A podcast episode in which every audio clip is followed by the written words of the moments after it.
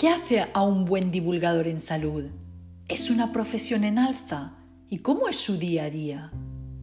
Todas estas preguntas y muchas más van a ser respondidas hoy en el podcast de Lady Science con la doctora Ana Molina. Es para mí un placer y un honor contar con ella.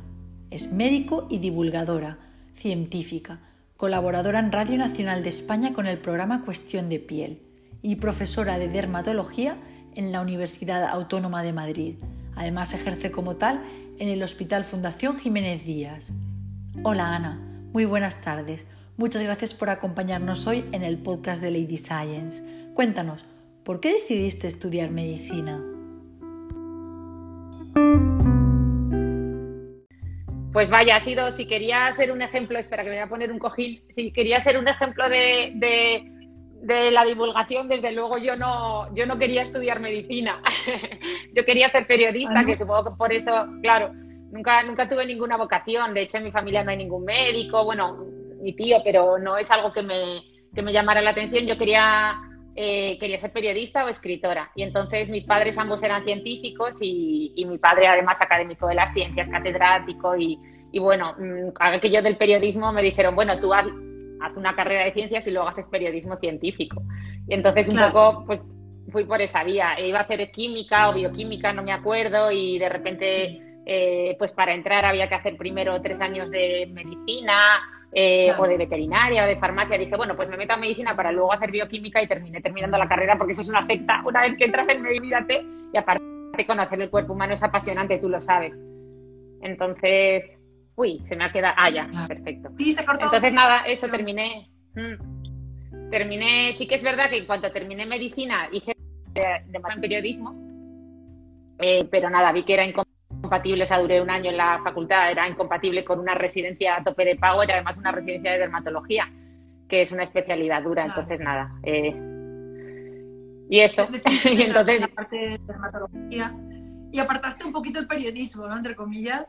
No, no, yo desde, yo desde, o sea, me centré en medicina, pero es verdad que tenía muy claro que, o sea, esa parte de contar cosas, de, pues dije, o sea, yo tenía muy claro que quería hacer periodismo, o sea, que quería hacer eh, que quería escribir, o sea, contar cosas, ¿no? Entonces, pero es verdad que lo enfoqué desde la ciencia más básica, o sea, desde el publicar en, papers, o sea, publicar artículos, ¿no? Entonces tuve 10 años haciendo investigación, pues como tú, que sabrás lo duro que es, publicando artículos científicos.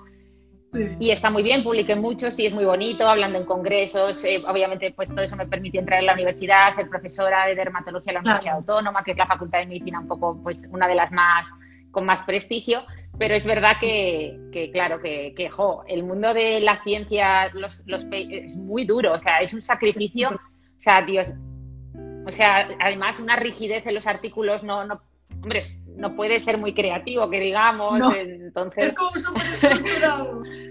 Súper estructurado, material y métodos, objetivo, eh, conclusiones, eh, encima en inglés, todo, entonces, bueno durante un tiempo estuvo muy bien, pero es verdad que pronto empiezas a notar que te apetece hacer cosas. Siempre tenía el gusanillo del de periodismo, la divulgación, la comunicación, que me gusta mucho.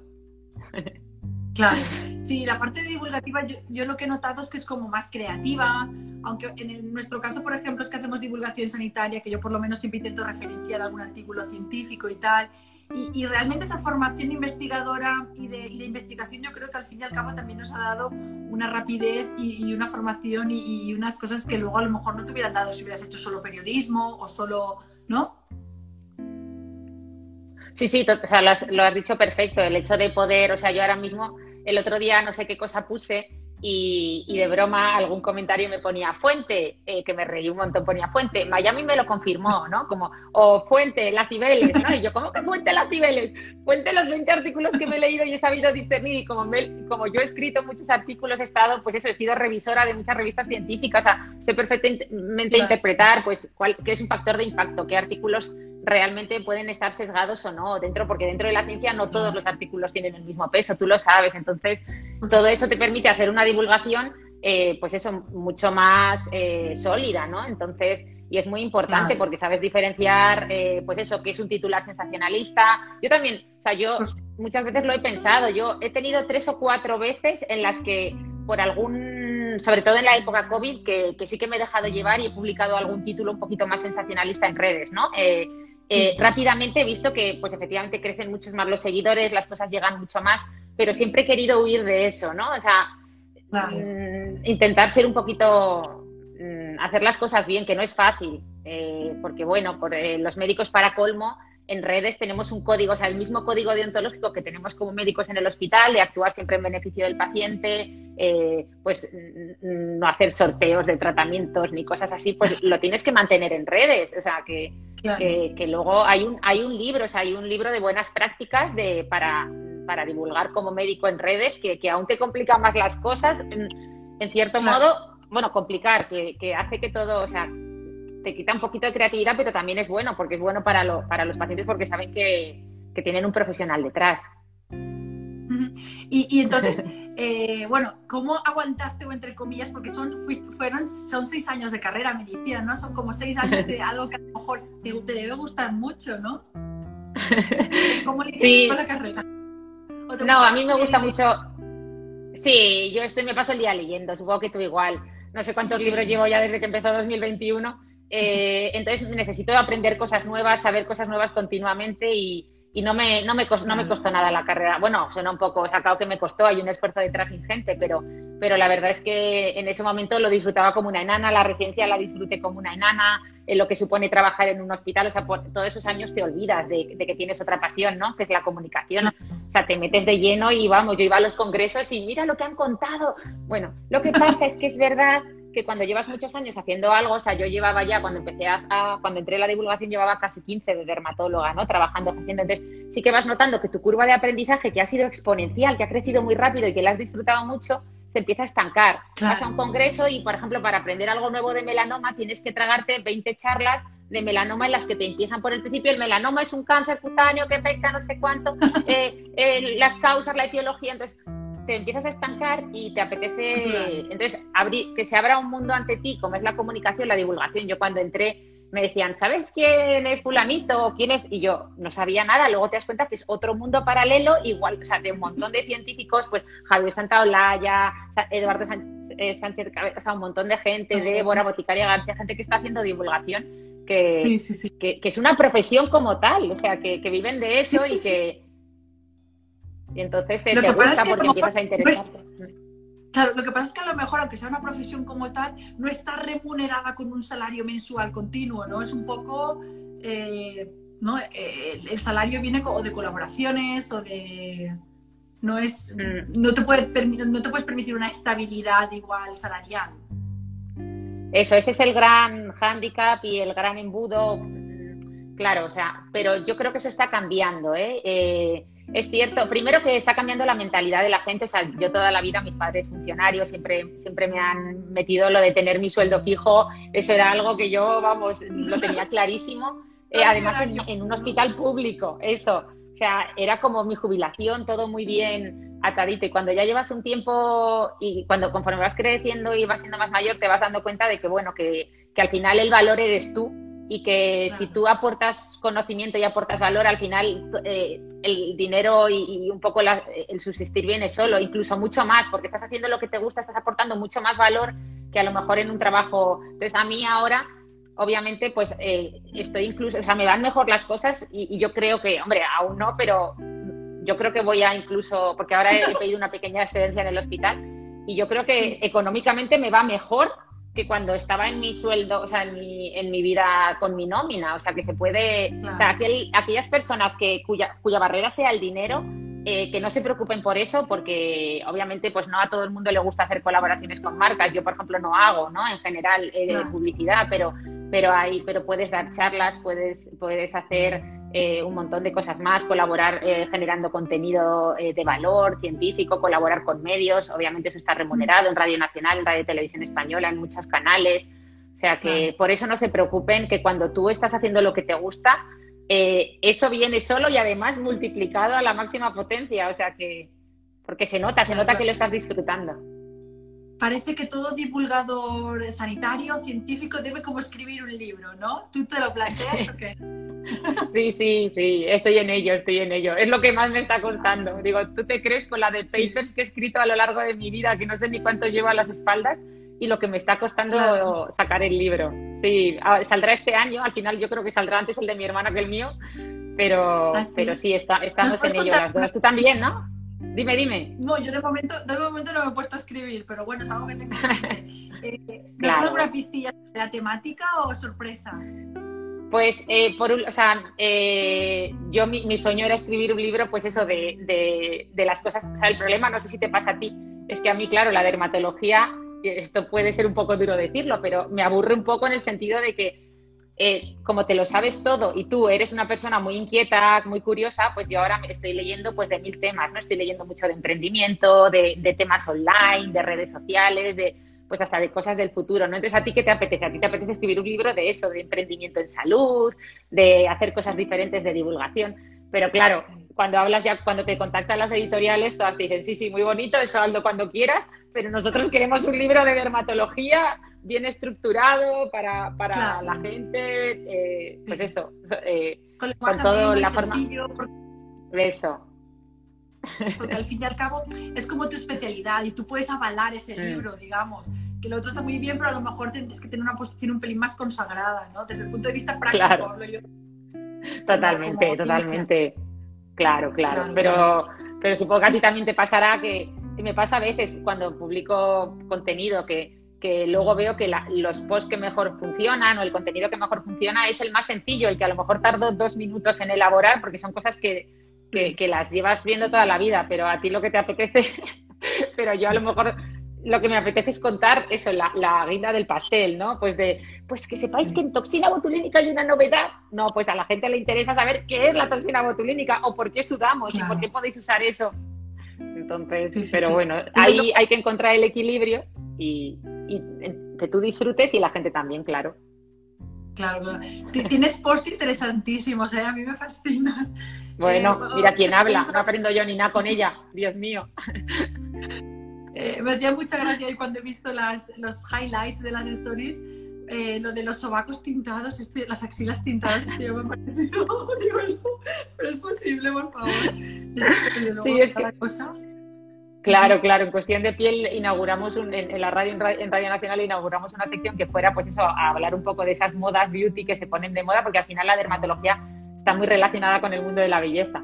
Entonces, la verdad es que a raíz de ahí me puse a investigar y es que es una locura las cosas que hace la gente, las cosas que se ponen de moda. Sí, sí, sí. Eso te quería preguntar. ¿Cuál, ¿Algún mito o alguna anécdota que recuerdes de cuando de tu práctica de dermatóloga o, algo que pudieras comentar o que te acuerdes? Eh, ah, de anécdotas graciosas, sí, pues, eh, pues eh, muchas, pues yo que sé, vienen a mí hay una cosa, yo llevo la consulta de lunares y no ha sido una anécdota única, me ha pasado muchas veces eh, que, me, que me han llegado pacientes de, no, es que vengo a, verme los lunares porque soy muy lunática. y, dices, Dios mío, tendrás que ir a la consulta de mi hermana, ¿no? Psiquiatría si eres lunática, no a dermatología. O, gente que me ha venido que viene y dice, no, vengo porque me ha salido una erección en vez de una erupción. Cosas así nos pasan continuamente, sí, todo bueno. Y luego ya con todo el tema de los, de los fármacos, ¿verdad? Cómo cambian los nombres. Sí, sí, es muy divertido. Sí, sí, sí, sí. Gracias. ¿Y, y, algún mito también de, de patología? Mogollón, ¿no? También. no sabría ni por dónde empezar.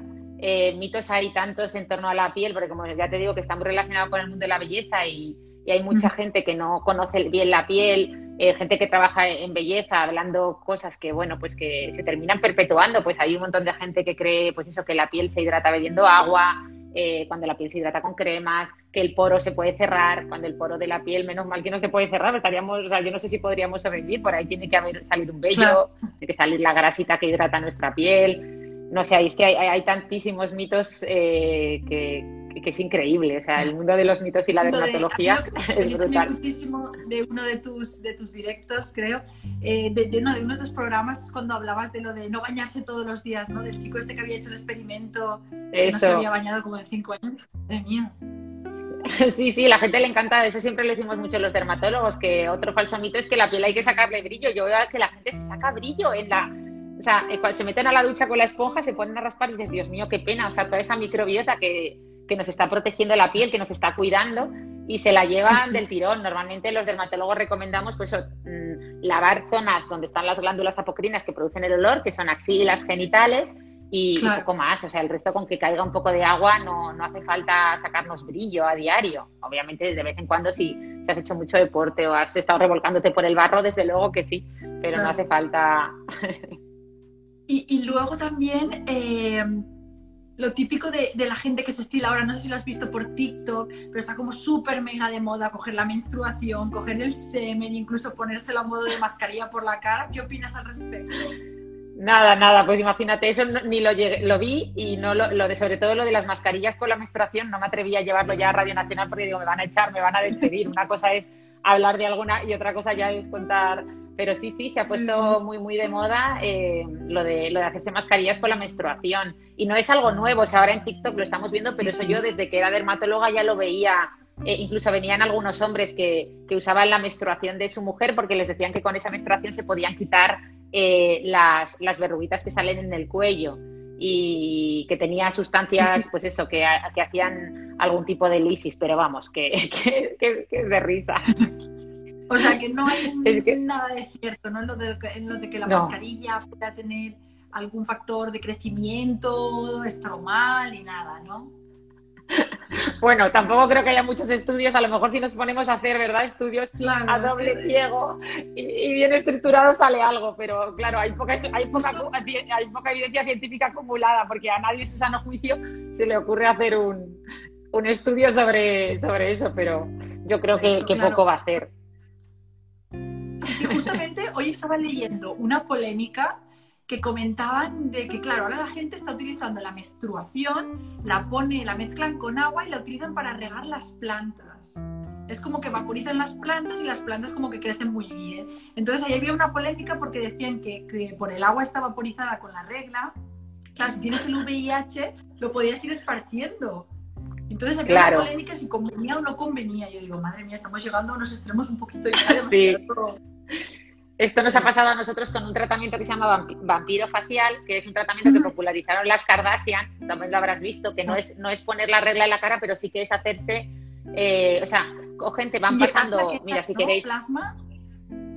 En este caso ni siquiera plasma, es decir, lo tengo ahí, si queréis lo traigo y os lo enseño, pero bueno, básicamente es un, un aparato de microneedling que se llama, que son un montón de agujitas que se van clavando, mira, lo voy a ir corriendo, espera, a ver si no se ve nada raro ni nada, voy corriendo y así os lo enseño. Sigue tú hablando que lo haces fenomenal y, da gusto escucharte, preciosa.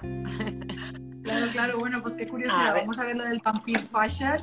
Son como microagujitas que supongo que se meten y desestructuran la capa epiteliana, la epidermis, y existe un proceso de regeneración en la que la epidermis empieza a cicatrizar y como al formarse colágeno nuevo y tejido nuevo, pues la, la piel está como más turgente, más, pero bueno, estás hecha una pedazo de dermatóloga, da gusto. Ay, que me he dejado allí las agujitas. Bueno, pues ya no os aburro más. No, esto, nada, es que me he dejado las agujas. Eh, ahora no, voy a aburriros, pero bueno, nada, esto es un sistema que. Ah, eh, claro, aquí se le pone, claro, es desechable. Aquí se le pone una especie de. Eh, un aparatito que lleva 42 agujas y eso va clavándose continuamente por toda la cara, hace que tu cara vaya sangrando. Y, entonces con toda esa sangre la empiezan a, pues eso, a esparcir y esparcir y, mezclar con... Y, bueno, es, es, un tratamiento que hacemos, efectivamente puede generar colágeno, ah. ayuda en cicatrices de acné. El problema es que, claro, lo hacen con rodillos, dermaroles, etcétera, que no son desechables. Y ya ha habido en México varios casos de transmisión de VIH, porque al final hay que tener cuidado en todos estos tratamientos. Como me contabas lo del VIH, me he acordado.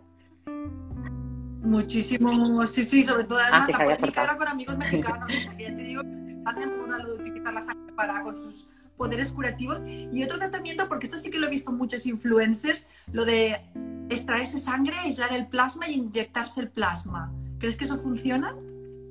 Sí, a ver, mm, los compañeros, tengo muchos compañeros hematólogos que se parten de risa, me dicen, pero ¿cómo podéis creer que por inyectarte plasma rico en plaquetas, o sea, los factores de crecimiento plaquetario, la piel va a mejorar? De momento tiene mucha, o sea, no mucha, tiene algo de evidencia para la mejora de la alopecia, que es donde más se usa eh, la inyección de plasma rico en plaquetas. Y en rejuvenecimiento facial se usa mucho eh, da un efecto, según ellos, de mucha luminosidad, etcétera. Yo creo, sinceramente, que ese efecto va más relacionado a la microfunción, es decir, de tanto clavar agujas por toda la piel, el hecho de que esa piel luego tenga que regenerarse aporta luminosidad y puede, puede hacer que, esa piel se vea mejor, pero por el hecho de inyectar eh, esos derivados de, plaquetas, poco, pero bueno. Eh, los hematólogos se parten de risa con, eso, pero bueno, eh, hay, algo de evidencia científica que, sí que lo avala y por eso muchos médicos estéticos lo defienden. Claro, claro. Bueno, pues nada, ya veremos cómo van evolucionando porque también son como tratamientos muy pioneros, ¿no? Se lo empiezan a hacer las influencias y luego ya pues vemos a ver cómo van avanzando. Cuéntanos un poquito, ¿cuál es el día a día, tu día a día, el día a día de una divulgadora científica? Qué bonita. Nada, pues eh, hasta ahora era caótica mi vida en el sentido de que yo empecé, o sea, yo tenía consulta pública en el hospital por la mañana, que llevaba la unidad de melanoma eh, y y por la tarde hacía pues eso, mucha medicina estética en la, en la consulta privada. En esa época es cuando decidí abrir redes sociales, empecé a divulgar y empecé a combinarlo con, con, la divulgación y aparte empecé a combinarlo con, pues eso, con mucha docencia, ¿no? porque yo era profesora de dermatología y también profesora de varios másters. Entonces, 2018-2019, que fue la época que tuve que combinar todo, fueron los peores años de mi vida, lo, lo pasé realmente mal. De, de, hecho, me quedé hasta sin pareja de, de, tanto, de tanto que trabajaba.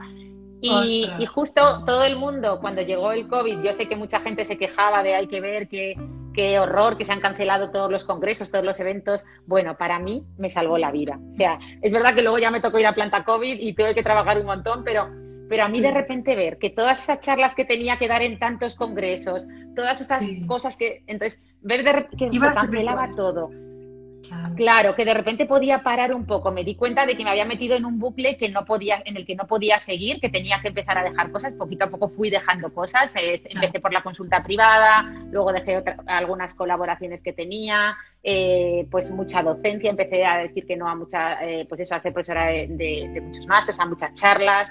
Empecé a eso, a intentar focalizar, porque digo, vamos a ver, de todo lo que estoy haciendo ahora mismo, ¿qué es lo que a mí realmente me apasiona? ¿Con qué disfruto? ¿no? Entonces me di cuenta, digo, si es que con lo que realmente disfruto es con la docencia, es decir, que a los alumnos en la universidad los adoro y soy feliz, y luego con la divulgación. Entonces, Ana, céntrate en esto, o sea, no se puede llegar a todo, es imposible. Eh, es verdad que una consulta de dermatología estética como la que yo tenía, además ayudada por las redes, que son una estrategia de marketing excelente, pues pues obviamente iba muy, muy bien y ganaba muchísimo dinero y el dinero siempre da miedo, siempre da miedo perder ese estatus económico ¿no? que has llegado, pero dije, ¿qué más da? O sea, Mm, si escuchas a todos los millonarios, hasta Elon Musk y todos estos, todos, todos terminan haciéndose minimalistas y, no saben ni qué hacer con tanto dinero. O sea, está claro que el dinero no es un acelerador, es, eh, es un facilitador, pero no da, no da la felicidad. Entonces digo, voy a. Y luego, para ser felices, lo tienen que acabar donando. Eso, eso, todos terminan haciendo. 99%, porque, porque es que no pueden con tanto y al final, al final causa infelicidad. Claro, ¿no? Y que al final todo el mundo se da cuenta que, bueno, los estudios de Harvard de felicidad, que a lo mejor los has leído, llegan a, la conclusión de que lo que más felicidad aporta al ser humano es relacionarse con otros seres humanos. Eh, y luego eso, dejar, dejar algún tipo de legado en el mundo, o sea, hacer algo que tú sientas que, está aportando algo. O, Entonces, eh, desde luego que el dinero está ahí, pero sí que los estudios dicen que a partir de no sé cuánto era anual, o sea, un, sal, salario anual, no sé si estaba en torno a partir de los 40 o 60 mil brutos anuales, no me acuerdo, ¿eh? no me hagas caso, que esto me lo estoy inventando. Eh, no, si era algo así. Eh, ya no había, unos, no había unos incrementos de felicidad importantes, por mucho que subiera. Es más, ya se sabe que a los dos meses de ganar la lotería tus niveles de felicidad vuelven a los basales. Entonces, yo sí que creo que hay que apostar y sobre todo yo creo que la gente joven se está dando cuenta mucho más que, que los que somos de otras. Yo, claro, yo vengo de la era analógica, yo he vivido entre las dos eras pero yo creo que hoy en día la gente sí que tiene muy integrado lo de la flexibilidad laboral, lo de hacer algo que les guste, no tienen ese lavado de cerebro con el que veníamos antes de nómina fija, toda la vida haciendo lo mismo, toda la vida en el mismo trabajo, eh, etcétera. O sea que, que venís mejor preparados. sí, sí, sí. Aunque creo quizás que la sociedad está polarizando un poquito demasiado hacia el rol de los influencers, ¿no? Porque es que ahora todos los nenes quieren ser influencers y lo malo es que quieren, quieren ser con 16, 17 añitos sin estudiar nada y eso no puede ser. Yo pienso que tienes que formarte, tienes que, que intentar alcanzar tu máximo nivel profesional y académico y luego ya decides qué haces con tu vida. Porque sin estudios y sin información, de repente ponerte a divulgar es como... Lo veo una pena. Totalmente de acuerdo. Qué bien lo has dicho, Teresa. ¿sabes? eh, es que tal cual, o sea, la cultura del esfuerzo, yo ahora, o sea, se está perdiendo. El otro día tenía yo este debate en el coworking, se lo contaba a unas compañeras que me hicieron un podcast, que, porque claro, mis compañeros de coworking eh, resulta que habían estudiado eh, una carrera que se llama Emprendimiento, Liderazgo e Innovación. Claro, yo no sabía que esa carrera era una, carrera universitaria. Me estuvieron contando que es una carrera en la que no hay exámenes, eh, mucho, o sea, que pasan de cursos y logran generar 15.000 euros al año. O sea, son unas normas completamente diferentes a, cómo tenemos estructurada la mente, ¿no? Entonces, por un lado, me, me, alegró porque dijo que qué posicionamiento más práctico, ¿no? Eh, pero por otro lado decía, jo, ¿y, dónde está también, no? O sea, hay que encontrar el equilibrio entre la cultura del esfuerzo que hay que mantener y, bueno, y la cultura de, que la universidad, que es un buque como muy grande, ¿no? Algo que se mueve lento, pues actualizarnos y hacer una enseñanza desde el punto de vista más práctico. O sea que... Por supuesto. Te conozco un ejemplo muy interesante. No sé si conoces un blog de divulgación científica que se llamaba I Fucking Love Science que se hizo muy popular en Facebook. No, lo conocía, no lo, conozco. Pues es un blog que, vamos, se hizo súper mega viral, tiene como 24 millones de seguidores en Facebook. Y, no me lo creo. Sí, y lo fundó, lo curioso es que lo fundó una chica que estudiaba biología en cuarto de carrera. Y básicamente sus compañeros se burlaban porque ella empezó a postear cosas y le decían, lo que posteas no es suficientemente interesante, no es suficientemente interesante. Entonces, cada vez intentaba postear cosas más interesantes. Total, que se hizo súper mega viral y, con 20, nada, era muy jovencita y, hizo como partnerships con ah, canales de televisión, Science Channel, bueno, increíble. Total, que sufre de depresión, ansiedad, está totalmente arrepentida porque no sé si primero acabó la carrera y luego como que no se formó más. Le hubiera gustado igual hacer un doctorado, un máster, un postdoc, pero no se quedó ahí y decidió, pues eso, seguir con su blog, y, y, está, y de lo único que se arrepiente es de no haberse formado más. Entonces, claro, has alcanzado el éxito, digamos, en la divulgación, porque más de 24 millones de seguidores, es conocida a nivel mundial. Ella es británica, se llama Andrew Lewis, y se ha tenido que retirar a Canadá de la presión mediática, de, lo poco que le gustaba eh, el tener tanta fama siendo tan joven. Jo, qué bien, justo. O sea, yo llegué a una reflexión parecida el otro día, porque claro, ya te digo, a raíz de estar en el coworking y de repente pasar a que todos mis compañeros en el hospital son un poco el mismo perfil, a de repente en el coworking estar rodeada de gente, pues eso, todo emprendedores mucho más jóvenes que yo, la mayoría de 20, 22 años, pues me estuve planteando, pues claro, te, entran, te entra un poco la pena de, jo, ¿por qué no me habré puesto las pilas antes? He pasado, pues eso, 30 años de mucho esfuerzo, de haciendo y, luego llegaba a casa y decía, no, Ana, o sea, también me alegro de que te haya pillado este mundo de la divulgación, lo que tú dices, eh, un poco más mayor y con las ideas más claras, porque, claro, es, efectivamente te llegan inputs por todos lados. O sea, ahora mismo eh, es algo que estamos viviendo todos, es muy nuevo, supongo que a ti te pasará igual, pues millones de colaboraciones de marcas intentando que hagas publicidad, eh, gente que te, o sea, muchos inputs, mucho, o sea, y que no sabes que probablemente si fuera más joven y más inexperta, pues me habría metido probablemente en algún lío, porque, porque bueno, pues eh, eh, hay cosas muy bonitas que trae este mundo, pero también hay cosas que, mm, o sea, que te la pueden liar muy parda.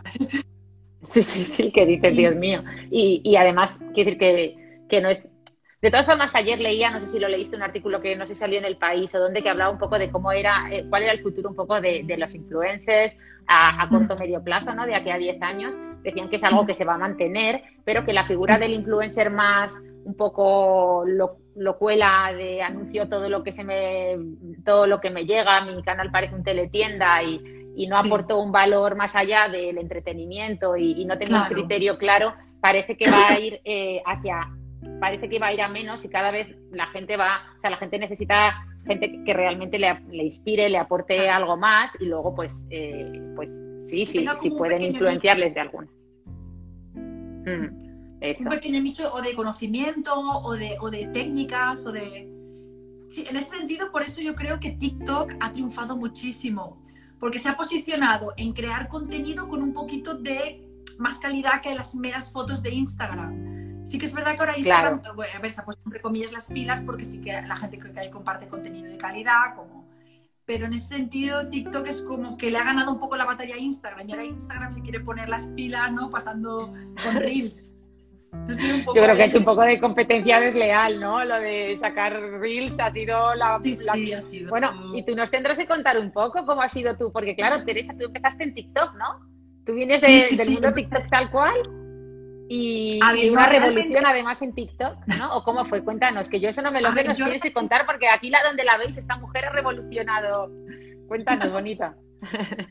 Pues mira, a ver, yo realmente me creé la cuenta de Lady Science, la de, la de Instagram, me la creé como hace 4 o 5 años.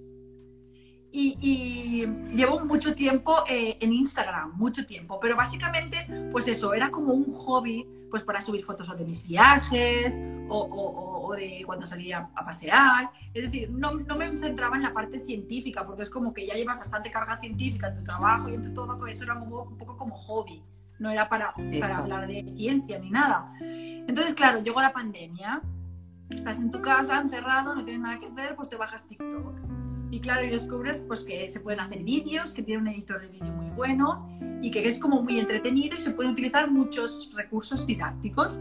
Y luego encima empiezas a escuchar unos bulos que atentan contra la salud pública, pero que dices, pero madre de Dios, ¿cómo se puede estar viralizando eso? Que las vacunas son tóxicas, que los termómetros sin contacto matan. Es decir, un, conjunto de, frases y de desinformación y que dices, madre mía, pues si utilizo mis conocimientos científicos para intentar luchar contra este, con este movimiento antivacunas y todo esto. Entonces empecé a crear vídeos con contenido científico se superviralizaron y dije, bueno, pues tengo que hacer más de esto, ¿no? Porque parece que interesa a la gente. Y, y entonces, desde entonces ya empecé con el mundillo de la divulgación y me súper encanta. Aquí estoy. Sí, sí, jo, enhorabuena. Yo te conocí por eso porque me os invitaron a varios divulgadores científicos, a mi hermana, a ti, a David Callejo, y os estuve escuchando y, y me encantó. O sea que que si lo importante es que el mensaje llegue. Yo estoy totalmente de acuerdo. Mira, hay un montón de estudios que avalan que la forma más fácil de aprender que tiene el ser humano, las dos formas más fáciles son eh, una mediante el juego, ¿vale? Es decir, eh, por eso todo lo que incluya un poco de gamificación, de entretenimiento, eh, gusta. Y, dos, el humor. O sea, que, hay muchos divulgadores por ahí que efectivamente usan el humor. hay que entretener a la gente, es así, a todos nos gusta. Yo, por ejemplo, ahora me estoy viendo de vídeos de, de emprendimiento y estoy intentando aprender un poquito más de finanzas, de economía, porque claro, nunca he tenido ningún conocimiento de ese tipo, pues no me pongo obviamente un canal, claro, pues me pongo cosas que me cuentan historias, ¿no? Pues cómo fue la historia de Zara, cómo fue la historia de, de Jeff Bezos, cómo se creó Amazon y te lo van contando con el storytelling, con el entretenimiento y al final es como estar viendo un reality en vez de estar viendo la isla de las tentaciones pues estás viendo eso que, te engancha igual, ¿no? Pero te lo están contando y estás, te está aportando algo más que, la isla de las tentaciones. Que, oye, ojo, ¿eh? Porque lo está viendo todo el mundo. O sea, compañeros del hospital que no, no puedo decir pero yo, ¿cómo pues? Está todo el mundo enganchado. Bueno, un segundo que tengo. Un segundo. tranquila, tranquila. A ver quién hay por aquí. Eh, yo de la única que me fío es de Teresa, di que sí, muy bien, muy bien. Seguro que hay alumnos suyos por aquí. Mira la que bien montado lo tiene con su micrófono, que parece youtuber ya. Y, nada, pues eh, a ver, Estefanía. Están diciendo el grito este de Estefanía. Qué graciosa sí, la ah, gente. Sí, sí, eso fue un meteórico. Y este año lo de Manuel, la manita relajada también, impresionante. Sí, sí, sí. No, no, si al final te enteras y al final, si luego, o sea, que el ser humano, ahora que me leí hace poco Sapiens, hablaba de que precisamente ese gossiping, o sea, ese, esa curiosidad, ese cotilleo, es lo que ha llevado al Homo sapiens donde está hoy. O sea, esa capacidad de que nos interese la vida de los demás y por eso empezamos a contar historias, empezamos a abstraernos y, nos gusta. O sea, gracias al cotilleo está el Homo sapiens aquí hoy. O sea, que bueno. Algo bueno. Sí, es como una ventaja evolutiva del cotilleo, ¿no? Sí, sí, gracias al cotilleo, pues para, eh, eh, estamos aquí para, nos gusta. Somos una. Sí, sí, sí. Claro. Muy bien. Eh, por último, ¿te gustaría dar algún, algún consejito a los divulgadores que están empezando ahora? ¿Qué les dirías? Qué difícil esto, que me podría haber mirado las preguntas, yo también, a la gente jovencita, ¿no?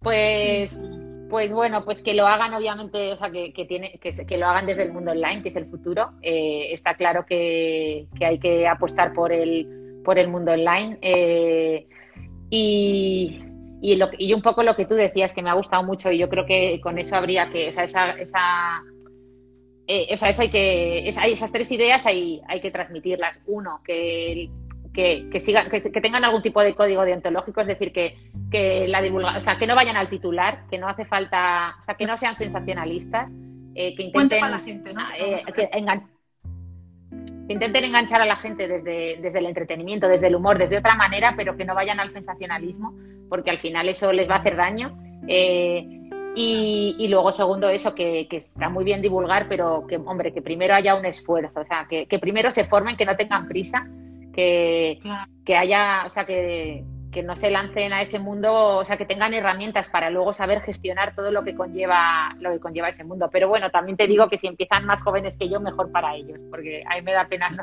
haber empezado antes. Me dais mucha envidia a los que sois mucho más jóvenes. No te creas que somos tan jóvenes, pero bueno. Sí, sí. ¿Cuántos años llevas tú entonces haciendo divulgación? ¿Has dicho que desde el 2019? No, muy poquito. Llevaré dos años. llevo muy ah. poco. Yo llevo muy poco y, además muy mal, en el sentido de que haciendo divulgación bien, eh, dedicándome bien a ello, llevo dos semanas. Tú piensas que el resto ha sido, pues eso, volvía reventada de la consulta privada a la una de la mañana y antes de acostarme ponía cualquier post en Instagram como podía. Eh, eh, eh, hacía los guiones de la radio, no me daba la vida. Entonces ahora sí que, ahora es cuando yo lo estoy disfrutando. Cuando tú también, tú sigues trabajando, claro, tú estás haciéndolo como tu hobby, como quien dice. Sí, sí. Y voy de culillo, lo que hago es pues, no ver la televisión, no tengo casi vida social, pero bueno, como estamos confinados, pues tampoco hay mucho que perder. Claro, sí, yo también, todo el mundo, ¿cómo lees tanto? Digo, pues sí, no tengo vida. Pero hombre, yo sí que te yo sí que te animo a, eso, que si realmente te gusta, eh, realmente es, una profesión emergente. Gracias al, online, eh, yo creo que se puede perfectamente vivir de ello. Eh, yo tenía mucho miedo de un poco el prestigio, ¿no? Porque decía, jo, si, si, dejo un poco todo lo que he conseguido hasta ahora, porque además todo eso es el coste hundido que tú tienes, ¿no? Llevas 15 años en un hospital, eh, eh, lo que te ha costado llegar a ser profesora de la Universidad Autónoma de Madrid, tal. Entonces, dejar todo eso para hacer divulgación era como, bueno, ¿cómo voy a perder yo ese prestigio? ¿No? Pero, pero yo creo que eso, que te dejes llevar, que si te gusta, que sepas que lo puedes hacer, que te dejes llevar por el, por el corazón y apuestes, porque yo personalmente veo que, que, que te apasiona y sobre todo que se te da muy bien.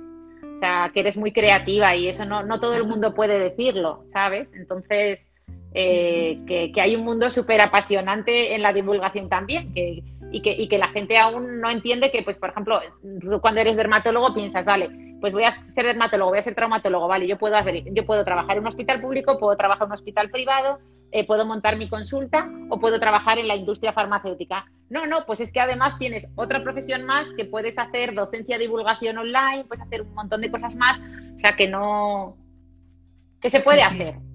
Claro, básicamente yo creo que hoy en día eh, con lo de la digitalización y con la pandemia que nos ha golpeado un poco a todos, nos hemos dado cuenta, cuenta de la importancia de las nuevas tecnologías, porque yo, por ejemplo, ahora estoy dando incluso las clases virtuales, de las clases desde casa. Entonces, todo esto está haciendo que te des cuenta que con la digitalización cualquier cosa puede al final ser digitalizada o transmitida en, a través de una pantalla, es decir, nos da un sentimiento de, ubicuidad, ¿no? Podemos estar en todos los sitios y, nada, es, muy bonito. Claro, no, hombre. Sí, sí, dime, dime. Y, que hay un montón de profesionales que, están aportando valor, es decir, que yo sí que creo que los, ya sé que dirás, bueno, esto lo dices porque es un poco lo que has hecho tú, pero yo sí que creo en ese influencer o en ese referencer que ahora dicen que habría que diferenciar influencer un referencer, yo creo que no hace falta, eh, pero yo sí que creo más en lo que decíamos, aunque el futuro eh, sí que se va a valorar que una persona muy experta en algo aporte valor sobre ese algo, divulgue sobre ese algo, ya sea en redes, etcétera, y, esos van a ser, ¿no? Entonces, yo estoy aprendiendo un montón. Pues ayer, por ejemplo, me puse a escuchar un podcast de una, una chica que es abogada y divulga sobre temas legales, o sea, y así, ¿no? Y otros de finanzas. Entonces, o sea, es poder aprender de cosas que no nos han enseñado nunca, porque supongo que tú tendrás la misma educación financiera eh, o legislativa que yo, y de repente poderlo hacer mientras friegas los platos y con los cascos que puestos y tal, pues es, un, está muy bien. o sea que, yo creo que están apareciendo. Hay un buffet, un buffet libre de conocimiento. ahora básicamente. Yo creo que están apareciendo como micronichos de divulgación pequeñitos Es decir, gente que habla de matemáticas, gente que habla de lengua, gente que habla de ciencia, gente que habla, en tu caso, de dermatología, de, todo, ¿no? Y es súper interesante que, llegue ese conocimiento, que se transmita de una forma amena y que obviamente eso lo, haga gente formada, con, historia, ya sea académica o, de investigadora o con formación eh, propia. Eso, eso, eso, justo.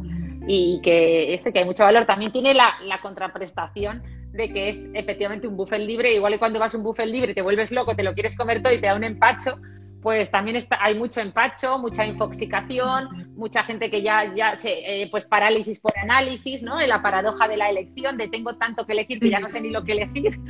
Entonces, bueno, hay que por eso es tan importante el, parar, el autoconocimiento. Esta pandemia nos ha venido bien para eso, eh, ver por dónde quieres ir. Yo intento, pues eso, todas las mañanas ahora que, he cogido esta pequeña excedencia, porque no hay clases presenciales, pues me levanto y todos los días intento no coger el móvil, no meterme en redes, intento primero leer, eh, ver qué voy a hacer ese día, intento por las mañanas eh, no mantener reuniones, me da igual que me llame, o sea, intento separarme un poco de, todo ese mundo de, la información que si no enseguida te, te, absorbe.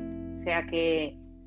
Pues sí, porque si de buena mañana empiezas a leer el periódico, ves las noticias de COVID, ves la televisión, dices, madre mía, ¿cómo está el mundo? No, no sé ni para dónde. Claro. No, y que te, al final te atrapan el mundo, le llaman la tiranía de lo urgente. Es decir, tú te levantas y tus tienes tres propósitos para ese día, pues hacer un post, eh, leer el libro que me estoy leyendo o terminar la clase que estoy preparando y de repente te atrapa lo urgente que eh, no es importante. Pues te empiezan a entrarte emails, llamadas eh, y todo, el, todo es para ayer. Encima en el mundo de la divulgación tienes relación con también muchas periodistas que se mueve todo ese mundo muy rápido y, y, eso. Entonces hay que intentar decir cuál eh, eso después, yo voy primero a lo mío, pero vamos, que no se consigue, ¿eh? Ya todo esto te lo cuento y luego vamos, no, o sea que se está cortando la vida luchar contra esto. Por la noche viendo por la mañana. Hay TikTok, eso engancha que no veas, Dios mío, lo de TikTok eso engancha, es la engancha, el algoritmo está diseñado para, para engancharnos. Bueno, bueno, o sea, lo de TikTok es, sí, sí, y los Reels ahora es, es una locura. Oye, bonita, ¿y tú qué? Perdona, ¿y tú qué? Cuéntanos tú, ya terminamos, que sé que llevamos tiempo, pero para terminar, cuéntanos tú, ¿tú qué consejo le darías a un divulgador que, está empezando o, algo que, eh, o sea, que algo que, o cuéntanos algo que hayas aprendido recientemente que te haya hecho explotar la cabeza o que te haya maravillado o, pues lo que tú quieras contarnos. claro. Pues yo pienso que para ser divulgador, ya lo he comentado antes, tienes que tener como una formación, tienes que tener algo que contar, algo que te permita incluso tener eh, pensamiento crítico. Porque si no, ya te digo, cualquier cosa que ves, si no tienes un pensamiento crítico, no tienes una formación, pues vas a estar comunicando cosas que lo que dices, o titulares, o, bueno, o vas a ser un influencer sin, sin, fondo, ¿no? Que lo bonito es que tenga fondo, que haya profundidad, etcétera y eso nada, pues que la gente se forme y que cuando ya sea experta en algo o incluso haya vivido determinadas experiencias en la vida y las quiera contar. Ahora también están haciéndose muy populares gente a lo mejor que les faltan un miembro o, y cuentan su experiencia ¿no? de crecimiento personal, los amputados, los que han sufrido un cáncer, pues todo eso, no sé, es como contar experiencia y crecimiento y, todo esto es muy interesante que puedan aportar a, la gente contenido de valor. ¿Y qué más? No sé, básicamente eso, que, que a seguir así. Muchísimas gracias por, por, conectarte conmigo, acompañarme esta tarde. Una ¿Qué va? Un honor, ahora tenemos que hacer al revés. Yo me pongo arriba y abajo y tienes que venir tú a mi directo de los viernes y te voy a hacer un interrogatorio que, que además yo que siempre he sido muy charlatana y, y me gusta mucho hablar, ya lo has visto, le estoy cogiendo el gustillo a eso de entrevistar yo, que nunca lo he hecho, y, estoy, y digo, Dios mío, pero si esto es mucho mejor. O sea, yo que siempre he tenido ese ego de no parar de hablar, digo, es mucho mejor estar aquí, que el otro hable y yo aprender. Digo, ¿cómo no he descubierto yo esto antes? O sea que... Sí, sí, sí. Eso es totalmente cierto, ¿no? Antes de, de hablar, escuchar, ¿no? Es, es como una frase muy bonita y que se aprende mucho, es como se aprende escuchando más que hablando. Totalmente. Y yo siempre he estado en el otro lado y ahora que desde que creé lo del directo de los viernes estoy disfrutando mucho. Entonces, eso, solo decirte que va a haber venganza, que vamos a intercambiar roles y me, voy a preparar un cuestionario. Yo solo 10, ¿eh? yo tantas como me mandaste tú, no, pero te voy a, te voy a hacer 10 preguntas chulas que yo creo que pueden aportar, porque tú puedes aportar mucho valor, porque tienes la cabeza muy bien amueblada y, nos vemos en unas semanitas otra vez. Perfecto. Qué bonita. Pues Oye, gracias a ti, gracias a toda esta gente tan maja que nos está echando piropos, que se han conectado, que, nos están diciendo cosas tan bonitas. Y, pues gracias a ti por la labor que haces, sobre todo por haberla hecha en estos momentos tan difíciles en los que hacía falta información de valor. Y, y nos vemos muy prontito.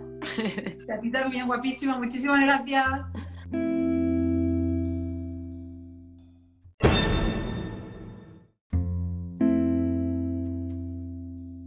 Dale a me gusta y suscríbete para no perderte ningún episodio.